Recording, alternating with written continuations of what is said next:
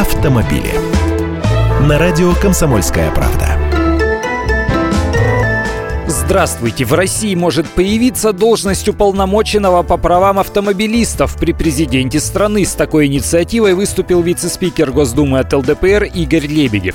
Если депутаты с ним согласятся, новая должность появится в стране уже через год. Возможно, вы скажете, что нам такой человек, как телеги пятое колесо. Но по словам автора инициативы, после введения системы фото-видеофиксации на дорогах, появления платной парковки и платной эвакуации права автомобилистов нуждаются в дополнительной защите, чтобы жалобы автомобильных граждан доходили до самого верха.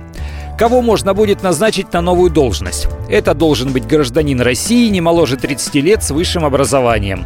Уполномоченным по правам автовладельцев не смогут стать члены Совета Федерации, депутаты Государственной Думы. Омбудсмен не сможет заниматься другой оплачиваемой или неоплачиваемой деятельностью, кроме преподавательской, научной или иной творческой.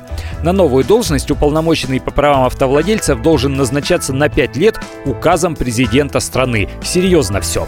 Вообще борцы за права автомобилистов у нас есть. В Госдуме, пусть неформально, но всегда такое депутатское кресло существовало. Раньше его занимал Виктор Пахмелкин, до недавнего времени Вячеслав Лысаков. Поглядим, кто будет в Думе следующего созыва. Я Андрей Гречанников, ты эксперт «Комсомольской правды». С удовольствием общаюсь с вами в программе «Русские машины» ежедневно по будням в 13.00 по московскому времени.